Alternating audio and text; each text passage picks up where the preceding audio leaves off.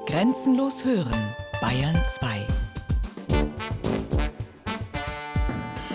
Zeit für Bayern. Features aus dem ganzen Freistaat.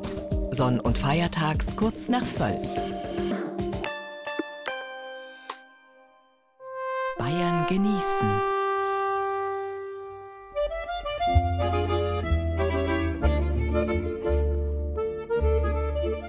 Saat. Bayern genießen im März mit Gerald Huber. Wer nicht sät, wird nicht ernten. Das ist nicht bloß eine Binsenweisheit aus der Bibel, sondern die uralte Einsicht schon der frühesten Bauerngesellschaften. Für sie stand die Zeit für das Wachstum im Vordergrund, die Zeit, die es von der Saat bis zur Ernte braucht. Deswegen war von Anfang an der richtige Zeitpunkt für die Ernte und noch mehr für die Saat der Zeitpunkt, an dem, wenn man so will, alle Ampeln auf grün stehen, heilig. Die alten Griechen nannten diesen richtigen Zeitpunkt Kairos. Sie stellten sich ihn als Gottheit vor, an der Stirn dicht behaart, damit man den Augenblick ja tatsächlich beim Schopf packen kann, und hinten kahl. Wer den Kairos verstreichen lässt, hat keine Gelegenheit mehr, ihn zu fassen. Auch die römische Wendung Carpe diem, also fasse den Tag, hängt damit zusammen. Heutzutage freilich bietet uns jeder Tag Gelegenheiten, die wir nicht verstreichen lassen dürfen. Aber es schadet nicht, sich trotzdem an die Weisheiten der alten Bauern und der Religionen zu halten. Im März endet die Fastenzeit, die große Vorbereitungszeit darauf, dass die im Winter erstorbene Welt aufersteht, an Ostern neu beginnt. Noch heute wird der Ostertermin durch die Beobachtung der Gestirne festgelegt. Ganz ähnlich wie es schon die prähistorischen Kulturen in ihren riesigen Sonnentempeln auch bei uns in Bayern gehandhabt haben. Und weil auch wir von der Redaktion Zeit für Bayern die Zeit im Namen tragen, wollen wir uns in diesem Bayern genießen Magazin wieder einmal mit der Saat, den Samen, den Keimen, den Sprösslingen und Blüten beschäftigen, die für uns alle den Neubeginn des Lebens nach der Winterstarre versinnbildlichen. Das sind unsere Themen heute.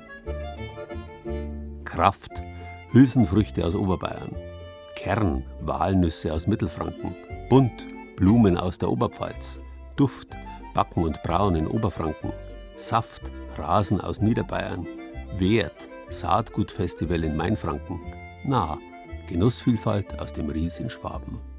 Freuen Sie sich mit uns auf eine abwechslungsreiche Stunde Bayern genießen.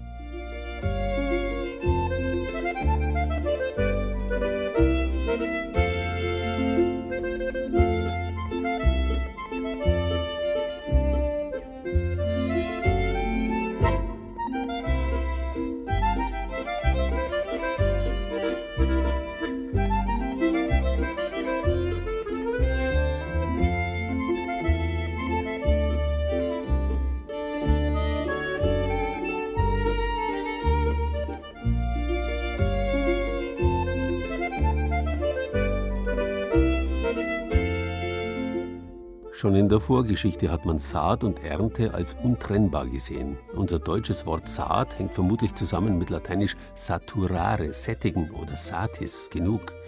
Die Einsicht ist ja unmittelbar. Die allermeisten unserer Feldfrüchte tragen in sich den Samen, den Keim. Der ist zwar besonders nahrhaft, man darf ihn aber nicht essen. Den Samen muss man der Bodengottheit opfern, damit neue Ernte wachsen kann. Besonders zu beachten gilt es diese Regel bei den unmittelbarsten Sättigern unter den Saaten, den Hülsenfrüchten wie Erbsen, Linsen und Bohnen. Sie sind eigentlich essbare Samen. Wie groß einmal ihre Bedeutung war, wie hoch sie geschätzt wurden, aber auch gleichzeitig wie alt und wie alltäglich ihr Anbau war, das wird schon in der Bibel deutlich. Erbsen und Linsen standen schon vor über 7500 Jahren bei den allerersten Ackerbauern in Mitteleuropa auf dem Speisezettel. Bis ins 20. Jahrhundert gehörten Gerichte wie Linsensuppe oder Bohneneintopf zu den vielgegessenen Klassikern. Ihr hoher Eiweißanteil half das teure Fleisch zu ersetzen. Vorübergehend zurückgedrängt erleben Hülsenfrüchte heute eine Renaissance. Die Vereinten Nationen haben 2016 zum Internationalen Jahr der Leguminosen erhoben. Viele haben davon noch nicht gehört. Das Jahr der was? Leguminosen. Jetzt sind noch Tiere noch. Nein, noch nie gehört. No. Ich habe keine Ahnung, tut mir leid. Hülsenfrüchte? Ja. Was ist das zum Beispiel? Kiwi. Gut, eine Kiwi hat eine Schale, aber keine Hülse. Erbsen, Bohnen, Linsen, Kichererbsen, Lupinen und Sojabohnen, Das sind Hülsenfrüchte. Das ist was ganz Natürliches, das man jeden Tag essen kann. Linsensuppe mag ich. Ich habe meine Ernährung gerade umgestellt und da kommen Hülsenfrüchte ins Spiel. Weil sie halt so gesund sind. Sie sollen Übergewicht, Diabetes, Herzerkrankungen und Krebs vorbeugen können, liefern viele Vitamine, Mineralstoffe und vor allem hochwertiges Eiweiß. Schon vor 65 Millionen Jahren gab es Urpflanzen der Hülsenfrüchte. Sie wurden auch schon früh kultiviert. Die Linsen etwa vor 9000 Jahren im heutigen Iran, die Kichererbsen in Kleinasien. Im Alten Testament gibt Esau sein Recht als Erstgeborener an seinen Bruder Jakob ab für ein Linsengericht. Linseneintopf und Erbsensuppe ade hieß es bei uns in der Nachkriegszeit. Fleisch war das Statussymbol. Die Ackerbohne wurde zur Saubohne. Jetzt kommt es langsam wieder. Das hat auch was damit zu tun, dass diese Nachkriegsfleisch Lastigkeit, sag ich mal, sich wieder ein bisschen relativiert und dass wieder mehr geschaut wird, was gibt es ansonsten auch noch an Eiweißquellen. Und da sind natürlich die Hülsenfrüchte prädestiniert. Der Andrang ist groß auf dem Saatgutfestival vor zwei Wochen in München. Samen werden getauscht und verkauft. Jetzt sind die Saubohnen wieder gefragt. Heute heißen sie Puffbohnen oder schlicht die Dicke und sind als Delikatesse schnell ausverkauft. Sind schon aus, ja. Hülsenfrüchte eine der artenreichsten Pflanzenfamilien der Welt. Mehr als 20.000 Sorten gibt es, allein 80 Erbsensorten. Es gibt zum Beispiel die Automobil, wo man dann schon an dem Erbsennamen hört, aus welcher Zeit sie ungefähr kommt. Das ist also eine Züchtung um die Jahrhundertwende, wo natürlich das Automobil etwas ganz Tolles, Neues war. Heutzutage würde natürlich keiner mehr seine Sorte Automobil nennen. Viele Initiativen wie etwa Arche Noah haben es sich zum Ziel gesetzt, möglichst viele der alten Sorten zu erhalten. Denn wer die Saat hat, hat die Macht, sagt auch Andrea Bertele vom Experimentiergarten im Ökologischen Bildungszentrum in München. Offizielle Zahlen von WHO sagen, dass was ich jetzt unheimlich erschreckend finde, dass man seit den so 1930er Jahren 70 Prozent der Kulturpflanzen verloren hat. Deshalb hat sie ein Bohnenprojekt ins Leben gerufen und zusammen mit anderen schon weit über 100 Bohnen gesammelt. Also eine beliebte ist die sogenannte Monstranzbohne. Bohnen haben ja diese schöne Nabelzeichnung oft und das sieht mit ein bisschen Fantasie wie eine Monstranz aus. Wurde wohl früher in Klöstern gezüchtet und zu Rosenkränzen auch zusammen gemacht. Dann gibt es so Sachen wie die schwarze Dalmatiner. Die sind gesprenkelt wie halt die Dalmatino-Hunde. Dann gibt es die Yin-Yang-Bohne, die eine Hälfte schwarz, eine Hälfte weiß. Es gibt so eine schöne. Glänzend Bernsteinfarben mit Schlierenmuster gepunktet oder schwarz wie Ebenholz. Auch Rita Lichtenecker aus Freising, ein paar Stände weiter beim Saatgutfestival, ist Bohnenfan und macht ihren Schmuck nicht aus Edelsteinen. Ja, ich finde die Bohnen so schön, dass man auch daraus Schmuck machen kann eine Heiligbontje, eine Engelsfigur drauf oder eine Grandberry. Eine Pein sitzt zweifarbig. Praktisch kann man ein Collier basteln. Wunderbar. Wir können uns die Bohnen also um den Hals hängen oder doch wieder im zeitigen Frühjahr in die Erde stecken. Ja, mein Mann probiert es mit den Bohnen. Weil es spannend ist, was rauskommt, weil man hat ja nur den Samen in der Hand und den steckt man dann rein und dann kommt die Überraschung im August daher. Bohnenschlingen, Erbsenranken. Im Garten sind sie der Hit weil leicht zu säen, pflegeleicht und sie sehen auch noch als Pflanze schön aus. Und im Gegensatz zu Kohl und gelbe Rüben nehmen sie dem Boden kaum Nährstoffe weg, sie verbessern ihn vielmehr. Denn botanisch gesehen gehören die Hülsenfrüchte zur Familie der Schmetterlingsblütler, eben der Leguminosen.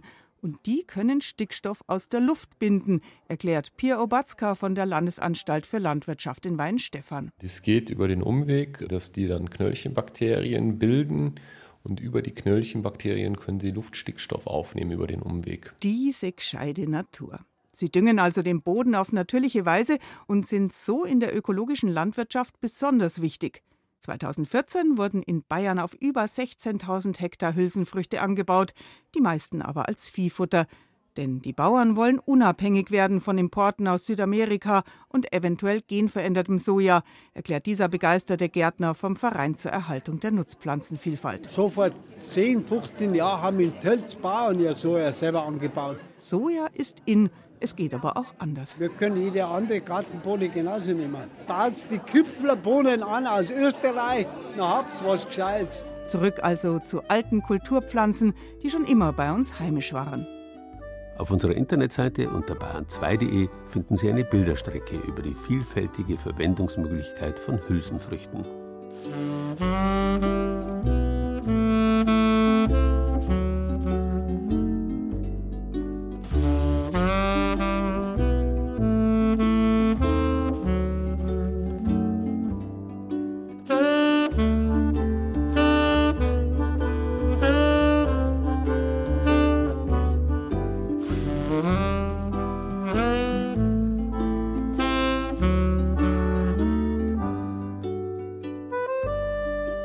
Essbare Samen, das sind auch die Nüsse. Obwohl es hierzulande vermutlich auch eigene wilde Sorten, zum Beispiel der Walnuss, gegeben hat, erst die Römer haben den Walnussbaum bei uns kultiviert. Daher auch sein Name, Walnuss oder Welschnuss, wie man in Altbayern doch manchmal sagt. Weil die Walnuss recht frostempfindlich ist, wächst sie nur in klimatisch begünstigten Gegenden. Zum Beispiel rund um die Gelbe Bürg, einem sogenannten Zeugenberg bei Dittenheim im mittelfränkischen Landkreis Weißenburg-Gunzenhausen. Von diesem Berg hat auch die Genossenschaft Manufaktur Gelbe Bürg ihren Namen, die sich seit rund drei Jahren um die Verwertung und um die Vermarktung der Walnüsse in der Region kümmert. In der großen Scheune eines privaten Anwesens im Dittenheimer Ortsteil Sammenheim findet der Ankauf der Walnüsse statt. Säckeweise liefern Privatleute ihre Nüsse an, aus denen hochwertiges Walnussöl werden soll. Die Feuchtigkeit ist ein wichtiges Kriterium für die Qualität der Nüsse, denn sie müssen ordentlich getrocknet sein. Friedrich Schröder ist beim Nussankauf für die Einstufung der Qualität mit zuständig. Er gilt als Nussexperte in Sammenheim. Wir überprüfen das auch noch mit unserem Feuchtemessgerät und schauen ihm dann auch noch, indem wir eine Probeknackung vornehmen mit dem Handknacker, um reinzuschauen, wie schauen es innen aus. Ist Schimmelbefall drin oder aber sind die Nüsse verwachsen. Das ist also ganz wichtig, weil beim Knacken hinterher müssen wir eben schauen, dass wir eine möglichst gute Kannausbeute haben, die dann wichtig ist für die Ölgewinnung. Für einen Liter Walnussöl braucht man fünf Kilo gute Nüsse. Die Walnussbäume rund um Dittenheim entstanden durch natürliche Saat, wurden also nicht bewusst gepflanzt, erklärt Norbert Metz vom Landschaftspflegeverband Mittelfranken. Der eigentliche Grund, dass es so viele Nüsse gibt, hat wohl damit zu tun, dass man der Walnuss, besser gesagt dem Laub, nachsagt, dass es ätherische Öle besitzt. Dieses ätherische Öl vertreibt die Fliegen. Deswegen hat man ganz bewusst in den Dörfern die Nussbäume als Fliegenvertreiber neben die Misthaufen gesetzt. Die Nüsse wurden dann halt von Vögeln und Kleinsäugern vertragen und haben somit auch Eingang in die Gärten gefunden. Früher haben die Menschen ihre Walnüsse verschenkt oder in den Wald gefahren oder verheizt. Jetzt sind sie stolz darauf, ein Stück zu einem regionalen Produkt beizutragen, erzählen Anlieferer von Walnüssen. Es ist ein hochwertiges Lebensmittel und das gehört sich auch verwertet. Ich finde es wunderbar. Dann werden sie nicht kaputt, dann haben sie eine Verwendung. Ich finde es ganz klasse, dass das gibt. Es gibt das Stück Heimatgefühl. Maximal 1,80 Euro pro Kilo bekommen die Anlieferer für ihre Walnüsse. Gepresst werden die Nüsse der Manufaktur Gelbe Bürg bei einem Produktionspartner in Baden-Württemberg, denn eine eigene Anlage dafür lohnt sich für die Genossenschaft noch nicht. Norbert Metz vom Landschaftspflegeverband Mittelfranken zur Weiterverarbeitung der Nüsse. Wir knacken dann die Nüsse mit einer großen Knackmaschine, das kann man nicht von Hand machen, das ist eine Maschine. Und dann wird über ein Fließband dann die gebrochenen Nüsse aussortiert, das heißt, es kommen alle Schalenteile weg, alle schlechten Nüsse und es werden nur die besten Nüsse aufgefangen letztlich und die wandern dann in die Ölpresse. Ganz wichtig, die Walnüsse werden kalt gepresst, also nicht erwärmt. Viele andere Nusshersteller erwärmen, weil dann die Ölausbeute höher ist. Aber beim Erwärmen gehen neben den guten Bestandteilen eben auch Bitterstoffe und Fremdstoffe mit ins Öl. Und da muss man stark raffinieren, filtern. Und beim Filtern gehen wieder gute Dinge weg. Danach kommt das Öl unfiltriert in große lebensmittelechte Eimer. Darin wird das Öl dann auch wirklich vier bis sechs Wochen stehen gelassen und dann setzen sich die Sedimente ab, um 10 bis 15 Prozent. Und wir ziehen dann das reine Öl darüber ab und das ist das reine Walnussöl. Das leicht grünliche Öl hat einen mild nussig intensiven Geschmack, verträgt keine starke Hitze und ist reich an Omega-3-Fettsäuren. Zur Verwendung rät Petra Riel von der Manufaktur Gelbe Bürg. Das Walnussöl ist sehr gut für alle Sorten von Blattsaladen, aber auch für Süßspeisen, wie zum Beispiel über Vanilleeis drüber geben oder zum Frühstück einfach ins Joghurt, Quark, Müsli reingeben. Bäckermeister Werner Lechner aus Dittenheim backt seit rund zwei Jahren ein Walnussbrot mit den Nüssen der Manufaktur Gelbe Birk. Aufs Kilo Teig kriegen wir so ungefähr 100 Gramm Nüsse. Also wir zerkleinern es ganz leicht mit dem Rollholz, also mal nicht mit irgendeiner Maschine oder sowas. Wir wollen ja die Stücke drin und nicht irgendwie am Mehl oder was. Ne? Kernprodukt der gelben Birk ist natürlich das Öl, aber es gibt auch Walnüsse in Tüten und Fruchtaufstriche mit zerkleinerten Nüssen. Außerdem kann man auch Walnussnudeln genießen, so Norbert Metz vom Landschaftspflegeverband Mittelfranken. Da arbeiten wir zusammen mit einem kleinen Nudelhersteller aus Röckingen, der aus den Eiern seiner 70 Hühner tatsächlich Nudeln macht und wir liefern ihm Walnussbruch, also die Früchte als Bruch und das Mus und beides verwendet er und macht daraus Walnussnudeln. Zu erhalten sind die Produkte im regionalen Einzelhandel auf Märkten und über den Onlineshop eines Partners. 100 Milliliter Walnussöl der Manufaktur Gelbe Burg kosten rund 6,50 Euro.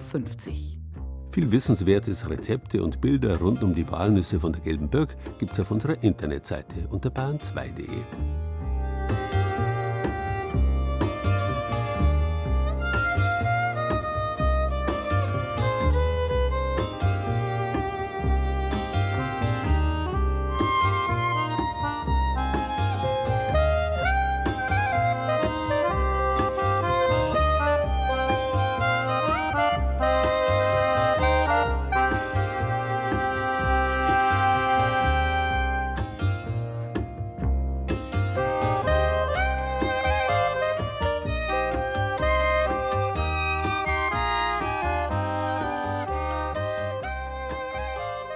Dumme rennen, kluge warten, weise gehen in den Garten, lautet ein Spruch des indischen Dichters Tagore.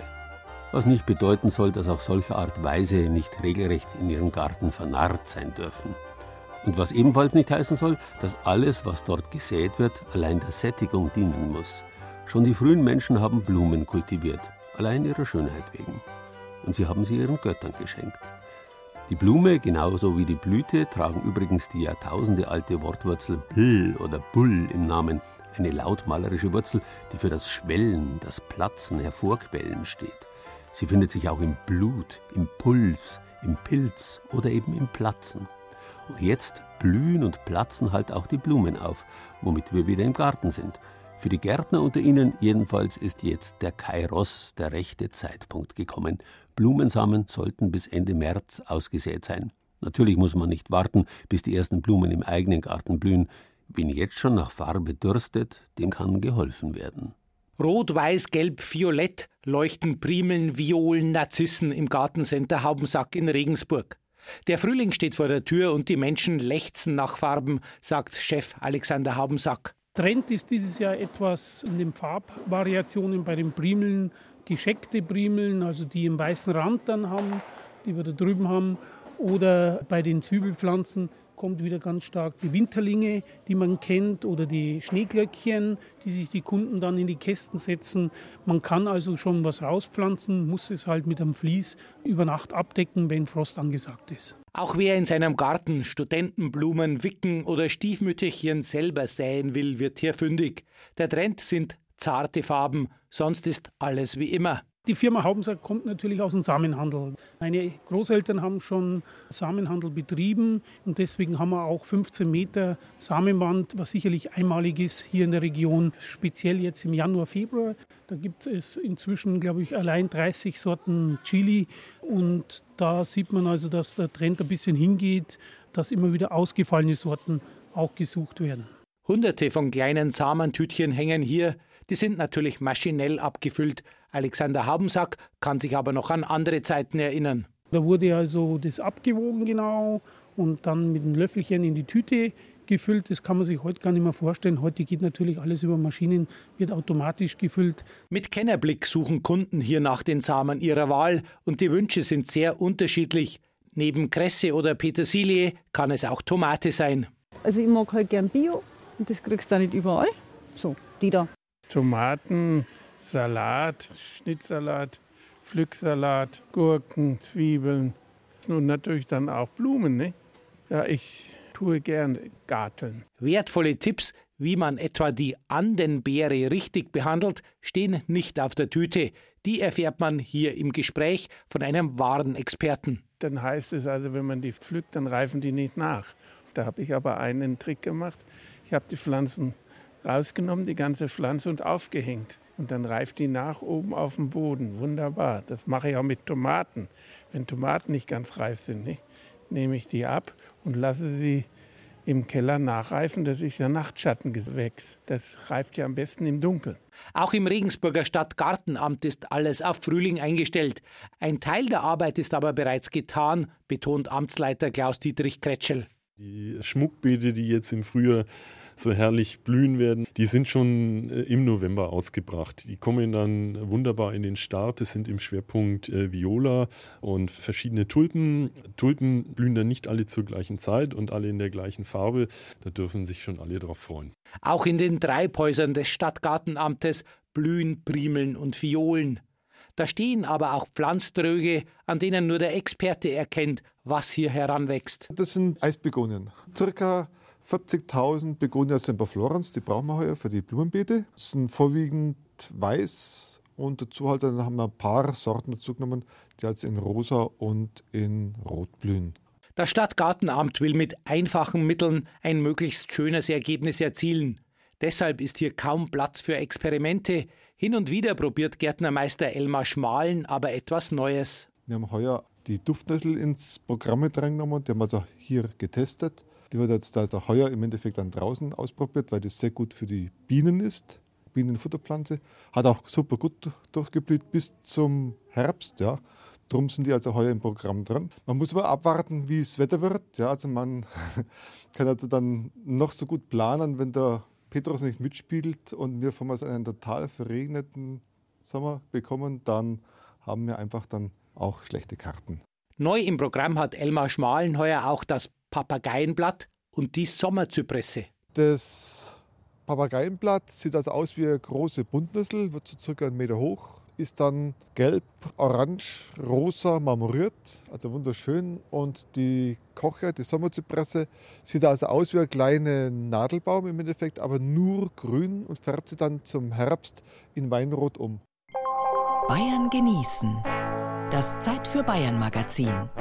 Jeden ersten Sonntag im Monat. Rezepte, Tipps und Beiträge gibt's auch als Podcast unter bayern2.de.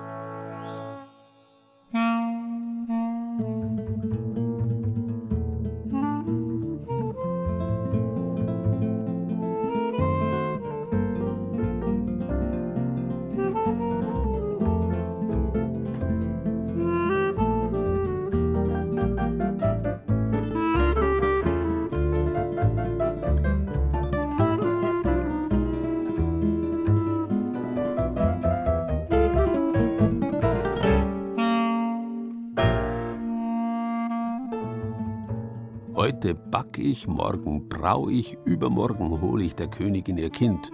Den Spruch kennen wir alle vom Rumpelstilzchen, das es bekanntermaßen versteht, aus Stroh Gold zu spinnen, also aus etwas Unscheinbarem, scheinbar Wertlosen Reichtum zu schöpfen.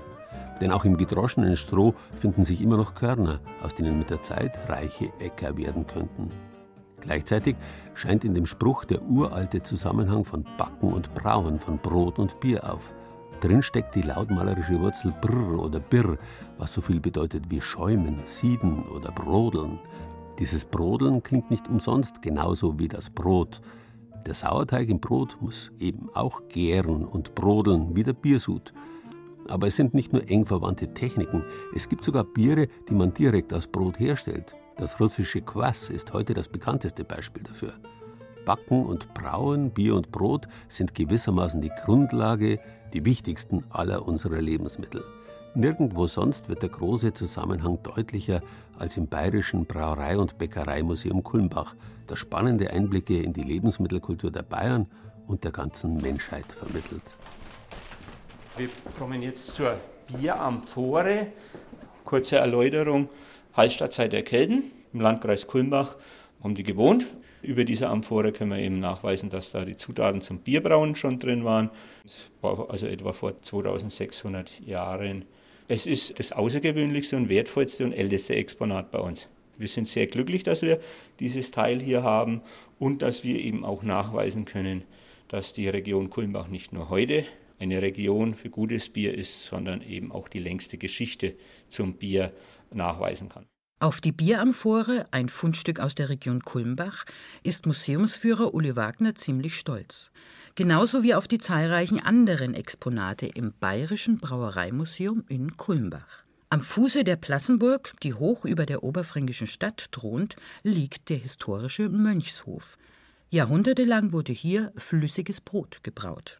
Aus der Saat, die Bauern ausgebracht haben, ist aber nicht nur das beliebte Nahrungs- und Genussmittel entstanden.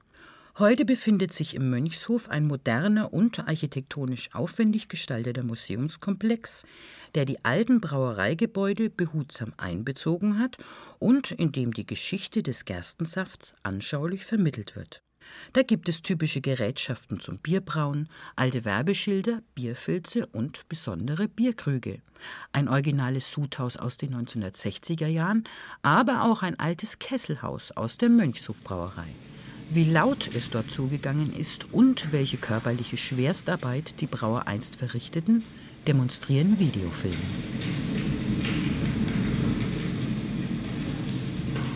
Heute backe ich, morgen braue ich. So heißt das Motto des Museums. Was bedeutet, dass das Brauereimuseum nahtlos in ein ebenso museumspädagogisch wertvolles Bäckereimuseum übergeht und auch dort finden sich besondere Ausstellungsstücke, wie zum Beispiel eine mächtige zwölf Meter hohe Getreidemühle, erklärt Uli Wagner. Das ist eine alte Mühle, funktionsgerecht wieder aufgebaut. Das heißt, wenn wir die Geräte anschließen würden, könnten wir hier auch Getreide mahlen, Mehl. Es ist auf drei Ebenen hier präsentiert. Das ist die alte Neizmühle aus der Kulmbacher Region, aus der Gegend um Turnau. Es ist ein Museum der Backkultur zum Sattsehen. Von den Rohstoffen und ihrer Verarbeitung bis zum technischen Fortschritt, der den heutigen Großbäckereien den Weg bahnte. So schließt sich der Kreis. Von der Aussaat zur Vielfältigkeit von Lebensmitteln. Und mittendrin zum Beispiel ein 200 Jahre altes steinernes Backhäuschen oder ein originalgetreu aufgebauter und bestückter dörflicher Bäckereiladen aus den 1930er Jahren. Im Zeitalter des Überflusses spart das Museum das Thema Welthunger nicht aus was zum Beispiel die Zeichnung Brot von Käthe Kollwitz belegt, in der die Grafikerin und Bildhauerin Hunger und Elend anprangert. Mit einem Brauerei- und einem Bäckereimuseum war es für den gemeinnützigen Verein, der die beiden Museen betreibt, aber nicht getan. Im Oktober 2015 wurde zusätzlich das Deutsche Gewürzmuseum eröffnet, in dem man heimische und exotische Gewürze mit allen Sinnen erleben kann. Was einst vor 20 Jahren mit der Idee für ein Brauereimuseum begann, ist nun ein anspruchsvolles Dreifachmuseum, das den Besuch lohnt. Vorausgesetzt, man bringt etwas Zeit mit, um in die unterschiedlichsten und authentisch gestalteten Themenwelten einzutauchen. Wir haben drei wunderschöne Museen. Auch hier ist die Saat aufgegangen und es ist eine wunderschöne Kombination aus Grundnahrungsmittel und dann eben jetzt mit dem neuen Museum, Gewürzmuseum, wie kann ich was verfeinern. Zur riesigen Ausstellungsfläche gehört außerdem ein museumspädagogisches Zentrum, in dem rund um das Thema Ernährung so allerhand geboten ist. Von Vorträgen und Seminaren bis hin zu Backkursen und einer Kochschule. Und in einer großen Präsenzbibliothek lässt sich stundenlang schmökern. Wer will, versorgt sich gleich direkt und kauft ein leckeres, frisch gebrautes Museumsbier aus der gläsernen Museumsbrauerei. Oder nach den Backtagen freitags und samstags ein spezielles Hopfen- und Malzbrot aus der eigenen Backstube. Ergänzend zu den Gratiskostproben, über die sich jeder Museumsbesucher freuen darf. Wohl bekomm's. Bilder und Rezepte rund um Brot und Bier in Kulmbach gibt's auf unserer Internetseite unter bayern2.de. Der Mensch lebt nicht vom Brot allein, so steht schon in der Bibel. Ja, Kotelett, Schnitzel, Bier und Wein, die schmecken auch nicht übel. Auch ich bin, wie man sehen kann, bestimmt kein Kostverächter. Doch geht's mir seit geraumer Zeit nach dem Essen immer schlechter. Ich hab ein Kalbschnitzel gegessen, bloß ein Kalbschnitzel gegessen. Nur ein ganz kleiner Schnitzel von einem ganz kleinen Kaiwal. Jetzt bin ich nimmer sicher, bin ich Mandal oder Weiwal. Mit meinem Busen sitz ich da, wie die Lollo Brigida. Und der Ramazottel hängt obi wie ein Trottel. Unsere Wörter essen und fressen hängen eng zusammen mit dem lateinischen vescor, was so viel bedeutet wie sich nähren, genießen. Drin steckt die Wurzel ves, die man auch im Wesen findet, das sich nähren muss, oder in der Vesper, einer Mahlzeit. Auch unsere Wiese, auf der sich das Vieh nährt, ist davon abzuleiten. Es ist ein kollektives Gefühl, in Jahrtausenden gewachsen, frische, saftige, grüne Wiesen als angenehm zu empfinden, weil sie eben nicht nur Augen, sondern auch ganz praktisch Viehweiden sind, die uns einst Wohlstand beschert haben. Das ist vielleicht auch der Grund, warum man noch vor allen Pflanzen den Garten um unsere Häuser mit der Wiese, dem Rasen gleichsetzt. Schön, satt, mittelgrün soll er sein und trittfest, langsam wachsen, damit man, in Ermangelung von weidendem Vieh, nicht so oft mähen muss. Damit der Rasen ein Genuss wird, braucht es zuallererst das richtige Saatgut. Und das kommt seit fast 100 Jahren aus Steinach bei Straubing. Birgit Fürst hat in der Saatzucht Steinach versucht, das Gras wachsen zu hören. Das Gras hört man zwar nicht wachsen, aber der Rasenmäher lärmt in einem der Gewächshäuser der Saatzucht Steinach. Der Rasenmäher ist auf ein Metallgestell montiert und mäht winzige Pflänzchen in winzigen Töpfchen, aber nicht am Boden, sondern auf einem Pflanztisch, wie man ihn aus Gärtnereien kennt. In den Töpfchen auf dem Tisch daneben schaut ein Teil der Rasenpflänzchen ziemlich vertrocknet aus. Das ist gewollt so. Die zarten Stängel leiden an einer Krankheit, an der bakteriellen Welke, erklärt Zuchtleiter Christoph Böhm. Wir haben einen Erreger und haben den Erreger mittels Schnittinfektion übertragen. Wir haben spezielle Scheren, die sind präpariert. Da tropft diese Bakterienlösung drauf und wir schneiden die Pflanzen und die anfälligen Pflanzen sterben ab. Die nicht so anfälligen Pflanzen überleben. Ihre resistenten Samen sind wertvoll für weitere Versuche. Es ist wie die Suche nach Nadeln im Heuhaufen. Gräser für Rasen sollen schön grün sein, langsam wachsen, damit man nicht so oft mähen muss, trittfest, damit beim Fußballspielen nicht die Büschel durch die Luft fliegen und resistent gegen alle möglichen Krankheiten oder Pilze. Natürlich gibt es bewährte Arten wie die Wiesenrispe oder das deutsche Weidelgras, die ein paar dieser Eigenschaften haben. Doch der Klimawandel stellt sie vor neue Herausforderungen. Wir werden also durch die Veränderungen auch eine Verschiebung bekommen beim Erregerspektrum, das heißt Krankheitserreger. Es werden andere Insekten kommen und äh, wir haben andere Klimaverhältnisse und damit werden sich also auch unsere Anforderungen in der Züchtung verschieben. Denn zum anderen geht es ja auch in der Wissenschaft erstmal um das Verständnis, was bewirkt die Trockenheit, was bewirkt der Wassermangel, wie wirkt er in welchen Arten und vor allen Dingen unter welchen Nutzungsregimen. Das ist also sehr multifaktoriell. Entsprechend schwierig ist es, den richtigen Riecher zu haben, welche Unterarten mit welchen Eigenschaften man miteinander kreuzt.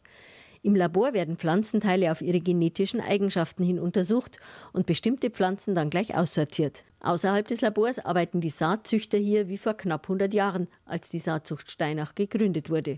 Der Gründer war eine schillernde Figur, ein Börsenspekulant, der sich ein schickes Schloss bauen und Operndiven aus München zu Konzerten hierher kommen ließ. Und natürlich züchtete Karl August von Schmieder Rennpferde. Die damalige Hot Volley ging zum Pferderennen und die Pferde waren von der Genetik her 1A, aber die haben nie was gewonnen. Und äh, dann stellte sich die Frage, woran liegt's? Und dann kam man eben zum Schluss, dass die Futtergrundlage eventuell nicht hinreichend ist. Und aus diesem Bedürfnis heraus, die Pferde zum Sieg zu führen, wurde dann mehr Augenmerk aufs Grünland gelegt.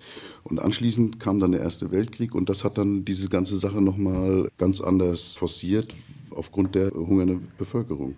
Karl August von Schmieder sammelte also Fachleute um sich und die deutsche Grünlandbewegung nahm in Steinach ihren Anfang. Gräser so züchten, dass sie mehr Energie beinhalten, das war das Ziel. Bis heute werden in Steinach Futterpflanzen verbessert und weiterentwickelt.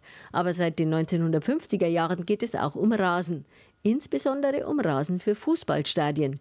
Überall in allen deutschen Bundesligastadien sind die Sorten aus Niederbayern im Einsatz und vermutlich auch bei der EM demnächst in Frankreich. Klar, dass der Geschäftsführer der Saatzucht Steinach, Thomas Eckert, nicht nur auf den Ball schaut. Also ich gucke auf Rasenball und Spielverlauf. Man sieht das schon, wenn dann beim Tackeln da bestimmte Rasensoden rausfliegen und so weiter. Oh, oh, oh. Da ist aber nicht gut festgewachsen, wenn man reingrätscht zum Beispiel. Wenn praktisch die Stollen in den Rasen greifen und dann der Rasen, den sieht man dann zum Teil richtig rausfliegen.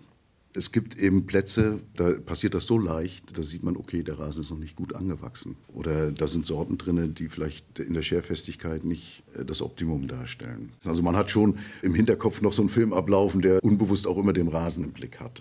10 bis 15 Jahre dauert es von den ersten Versuchen in den Steinacher Gewächshäusern bis zu einer verkaufsfertigen Sorte. Größten Anteil daran haben die Leute hier, die scheinbar einfache Tätigkeiten verrichten. Im Gewächshaus sitzen sechs Frauen mit jeweils einem Schäufelchen voll Rasensamen in der einen und einer Pinzette in der anderen Hand. Die Samen sind so winzig, dass tausend Körner zwischen einem halben Gramm und zwei Gramm wiegen. Diese Mini-Körnchen legen die Frauen mit den Pinzetten in winzige Töpfchen. Strafarbeit für Daniela Bauer und Karin Kerscher? Nein, das ist keine Strafarbeit. Also es ist halt einfach schön, wenn man sagt, man sagt etwas so und, und wenn es aufgeht. Das ist einfach sehr genau der Erfolg. Ja, das Abpflanzen, wenn man dann sieht, dass man das abpflanzen kann und wie es dann wächst. Ich mache es gern. Und dann schauen, dass überall der Kernel drin ist, keine Hülle nicht. Und dann wächst es. Aus den Samen werden dann die kleinen Pflänzchen im Gewächshaus. Sobald es das Wetter zulässt, kommen sie ins Freie. Dort müssen sie dann beweisen, dass ihre Nachkommen in 10 oder 15 Jahren als Unterlage für Schweinsteiger, Kedira oder Neujahr taugen. Bayern genießen. Das Zeit für Bayern Magazin. Jeden ersten Sonntag im Monat. Auf Bayern 2.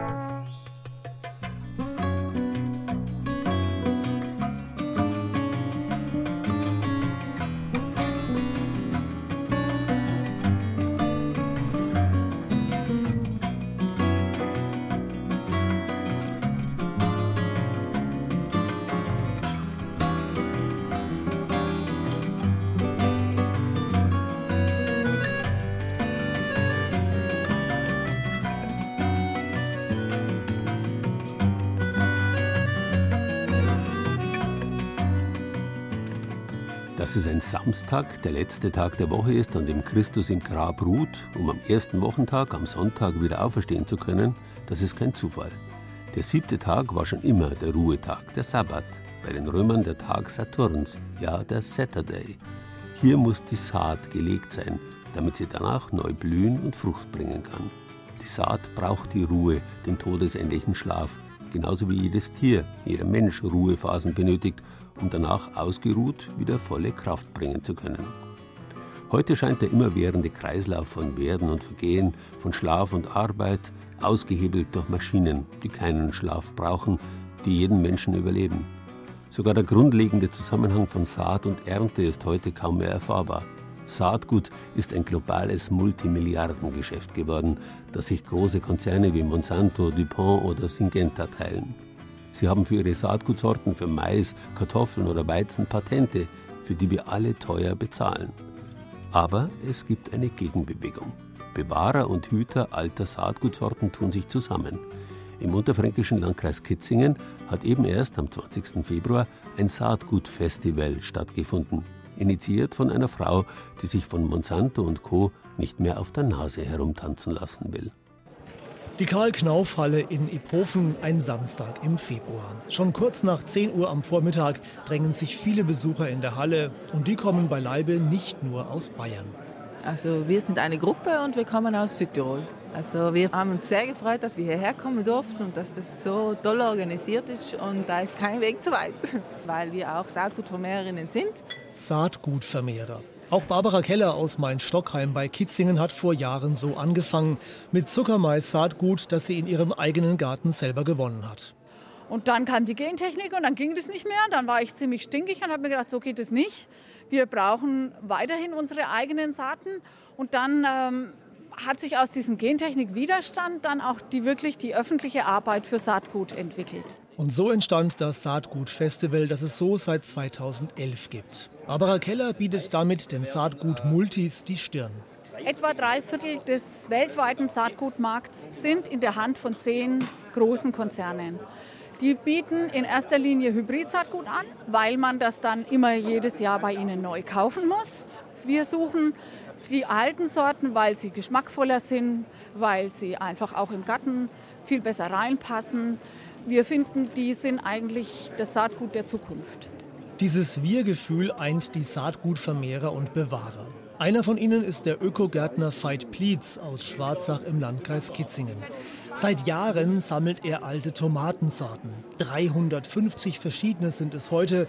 Kunden und Kollegen schicken ihm Samen, sogar aus Lettland. Es gibt zum Beispiel äh, die Berner Rose, mit der hat das Ganze angefangen bei uns. Äh, die ist eine Fleischtomate, die zergeht wie Butter auf der Zunge. Viele dieser alten Tomatensorten gelangten mit Auswanderern einst nach Amerika und von dort kommen sie heute zurück.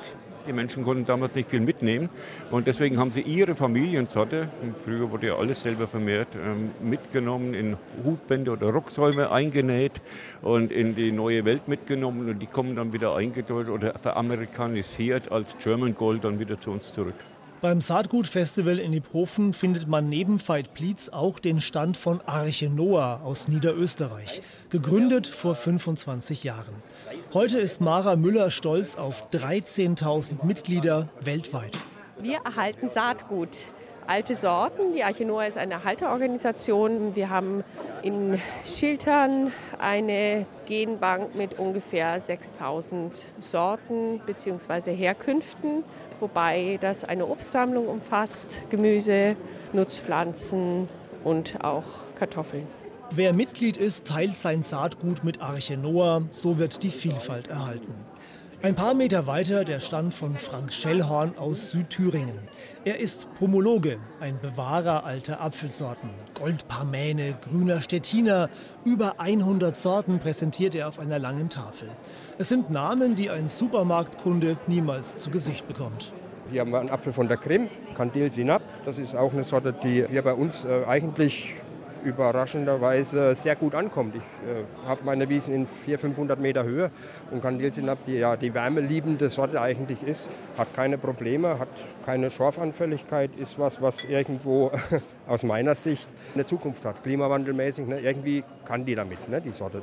Und so ist dieses Saatgutfestival in Iphofen ein großer Marktplatz für Menschen, die sich anders und bewusst ernähren wollen die in ihrem Garten Paprika, Erbsen, Tomaten, Salat oder Rettich selber anbauen und die ihr eigenes Saatgut gewinnen wollen.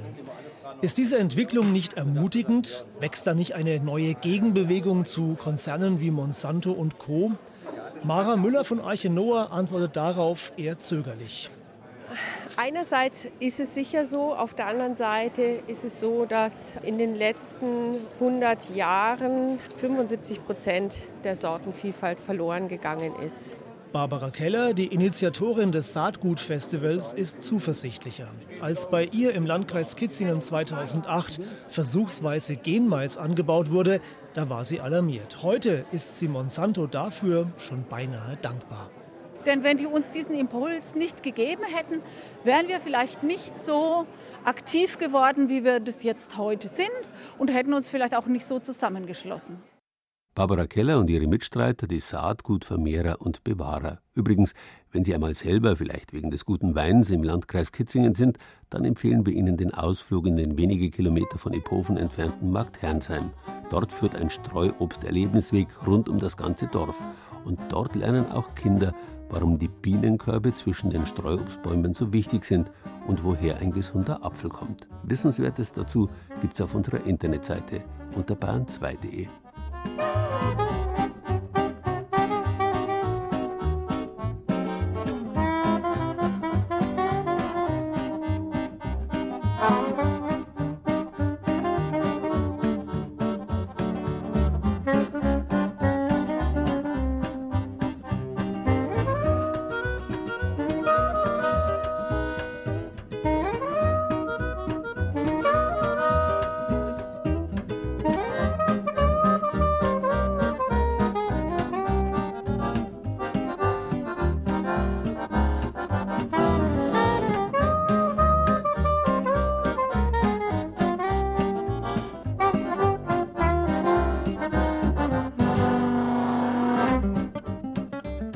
im Wort wachsen steckt übrigens die gleiche Wortwurzel wie im Wesen, im Essen oder Fressen und in der Wiese. Gestern war Samstag, der Tag des Saturn, der Tag der Saat. Heute am Sonntag gilt es das Wachsen zu feiern. Wer sich die einfachen Zusammenhänge, die unser Leben bedingen, einmal bewusst gemacht hat, der wird bald merken, so viel braucht's gar nicht, um sinnvoll erfüllt zu leben. Willst du immer weiter schweifen? Sieh, das Gute liegt so nah. Lerne nur das Glück ergreifen, denn das Glück ist immer da. Hat bekanntlich Johann Wolfgang von Goethe 1827 in seinem Vierzeiler Erinnerung geschrieben.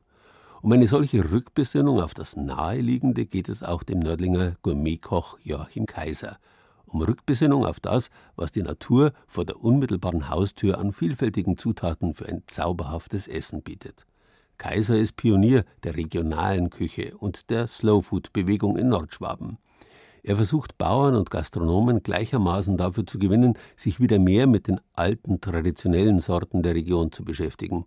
Denn aus dem, was in Nordschwaben geerntet wird, lassen sich kulinarische Köstlichkeiten bereiten, die selbst im internationalen Vergleich durchaus mithalten können. Joachim Kaisers kulinarische Geheimnisse gedeihen unter der Erde, manche sogar zehn Meter tief. Im ehemaligen Brauereikeller seiner Mutter lässt der Sternekoch eine spezielle Schinkensorte reifen. Risa Culatello Reserva nennt er sie. Ries als Ortsmarke für das Nördlinger Ries und Reserva, weil der Schinken in Kaisers Keller viel länger reift als das Original in der italienischen Emilia Romagna. Die Schweine kommen ausschließlich von hier. Es ist eben dadurch gewährleistet, dass die Tiere artgerecht gehalten sind, dass sie ohne Zusatzstoffe und Antibiotika aufgewachsen sind. Also das ist ähm, unser Qualitätsanspruch. Dann wird daraus aus der Keule Ober- und Unterschale geschnitten, nur mit natürlichem Meersalz gesalzen, in die Schweinsblase gebunden. Und dann kommt dieser vorbereitete Schinken hier in diese Kellergewölbe mit relativ hoher Luftfeuchtigkeit. Ja, und die fördert einen speziellen Schimmelpilz auf der Schinkenoberfläche. Dessen Enzyme wiederum machen den einzigartigen Rieser Geschmack, behaupten selbst Gourmetköche außerhalb Deutschlands. Als vor 15 Millionen Jahren ein Meteorit auf die Erde krachte und so das Nördlinger Ries entstand, da wurde ein fruchtbarer Boden bereitet so fruchtbar, dass aus fast jeder Saat, aus dem was angebaut und gezüchtet wird, hier etwas ganz Besonderes entstehen kann. Also das Nördlinger Ries war früher die Kornkammer Bayerns. Wir haben einen wirklich unglaublich fruchtbaren Boden hier. Im Ostries eher sandig, im, im Westries äh, eher lehmig, äh, schwer. Und dadurch könnte man unglaublich viele verschiedene Dinge anbauen. Also es gibt schon Spargelbauern, es gibt schon Kartoffelbauern, aber es wäre noch so viel mehr Potenzial da. Das Rieser Mikroklima, der Wind, der eine bestimmte Fäulnis begünstigt, was hier aus der Saat hervorkeimt, trägt den Geschmack einer besonderen Region. Ob Graupen, Linsen, Rosen oder Spitzkohl, von Schnittlauch, Staudensellerie, Thymian und Fenchel. Sternekoch Kaiser kann aus dem Vollen schöpfen, braucht dazu fast nur vor die Haustür zu treten. Die Zutaten zu seiner Land- und Kreativküche findet er fast allesamt im Nördlinger Ries. Und dabei erlebt Kaiser so manche Überraschung. Wenn Sie zum Beispiel Lämmer verarbeiten, die äh, aus reiner Hüteschäferei kommen, die hier im Nördlinger Ries über die Wacholderheiden weiden dürfen, dann passiert Folgendes. Dann findet man auf einmal wieder Pflanzen, die man schon für ausgestorben gehalten hat. Man findet auf einmal wieder Schmetterlinge, die eigentlich äh, nicht mehr da waren. Und wir erhalten dadurch noch wunderbar die Kulturlandschaft, die wir gewohnt sind. Ne? Und dieser wunderbare kulinarische Nebeneffekt ist, dass wenn dann dieses Schaf diese Vielfalt an Wildkräutern zu sich nimmt, dass es sich geschmacklich völlig verändert. Und weil das Nördlinger Ries den idealen Nährboden für alte, fast vergessene Saaten bietet, für Obst- und Gemüsesorten zum Beispiel, die noch nie ein Supermarktregal gesehen hat, deshalb hat Joachim Kaiser den Geopark kulinarisch gegründet. Die erdgeschichtlich besondere Region soll auch ihre kulinarischen Besonderheiten präsentieren. Dazu hat der Gourmetkoch Erzeuger und Gastronomen an einen Tisch geholt. Ihr Kodex Schluss mit der Beliebigkeit, den austauschbaren Zutaten und Gerichten. Der Gast müsse einfach wieder schmecken können, wo er ist. Vor allem die Gaumen der nachwachsenden Generationen wollen da erst noch erobert werden. Pizza, Pasta, Burger und Fritten, den Fastfood-Lieblingen aus der Fußgängerzone setzt Joachim Kaiser gezielt Slow-Food-Erlebnisse entgegen. Gemeinsam das aus der Saat gewachsene Ernten, gemeinsam kochen und schließlich auch gemeinsam essen. Dafür holt sich der Nördlinger Restaurantbetreiber immer wieder Schulklassen in seine Küche, veranstaltet Kochkurse und spezielle Workshops. Ich bin mit den Mädchen über, hier über die Marienhöhe gelaufen, unserem angrenzenden Wald und ein bisschen raus natürlich. Wir haben Wildkräuter gesammelt. Ich habe gedacht, jetzt äh, kann ich sie gewinnen. Wir haben Wildkräuter gesammelt und da draußen Salat. Ja, die Mädels, die wollten alle irgendwie was Handfestes. Die wollten ein Stück Fleisch oder sowas von wegen Salat. Also das war total irgendwie. Ich, ich musste auch schon noch lernen, was der richtige Zugang dann ist. Für Erstaunen sorgt Kaiser zum Beispiel immer wieder, wenn er anhand alter, längst vergessener Rezepte vorführt, wie viel aus einer einzigen Zutat herauszuholen ist. Das ist der Samen Kaisers Küchenkultur. Gerade mit diesen Realschulen, was wir machen, versuche ich den Kindern zu zeigen, dass man aus einem Gockel für eine vierköpfige Familie dreimal ein ganz hochwertiges Essen machen kann. Dass man eben eine Suppe kocht aus den Karkassen, aus den Knochen, dass man die Keulen schmoren kann, dass man die Brüste braten kann oder, oder anderweitig verarbeiten kann und dann eben das günstige Beiwerk dazu gibt, also Linsen, äh, Graupen, Gemüse. Die Rückbesinnung auf das, was die Natur vor der eigenen Haustür an kulinarischen Köstlichkeiten bietet. Das heißt für den Nördlinger Gourmetkoch Joachim Kaiser eben auch zu den eigenen Wurzeln zurückfinden. Die Saat wieder zu entdecken, aus der man selbst erwachsen ist. Bilder und Rezepte, zum Beispiel für Joachim Kaisers dreifachen Gockel, finden Sie auf unserer Internetseite unter bayern2.de. Und wenn es für Sie nicht allzu weit ist, ein Ausflug ins Ries und ein Frühlingsspaziergang dort, ganz besonders durch die schöne alte Stadt Nördlingen, ist immer ein Erlebnis.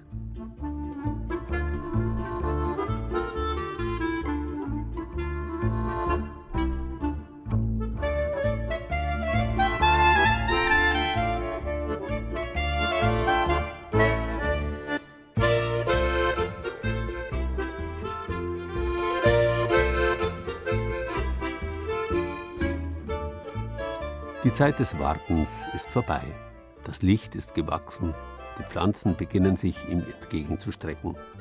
Zu kaum einer anderen Zeit eher als im Frühjahr haben wir die Gelegenheit, buchstäblich mit Händen das Wunder der Schöpfung zu greifen, von dem Albert Schweitzer spricht. Wir wissen, wie das Licht sich bricht, aber das Licht bleibt ein Wunder. Wir wissen, wie die Pflanze wächst, aber die Pflanze bleibt ein Wunder.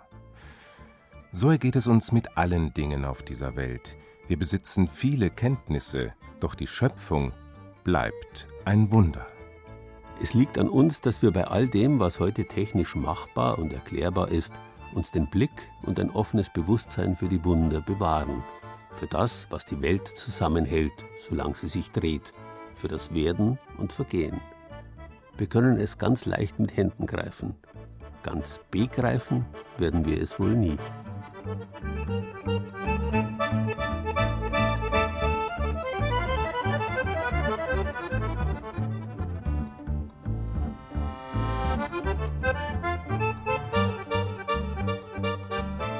Saat.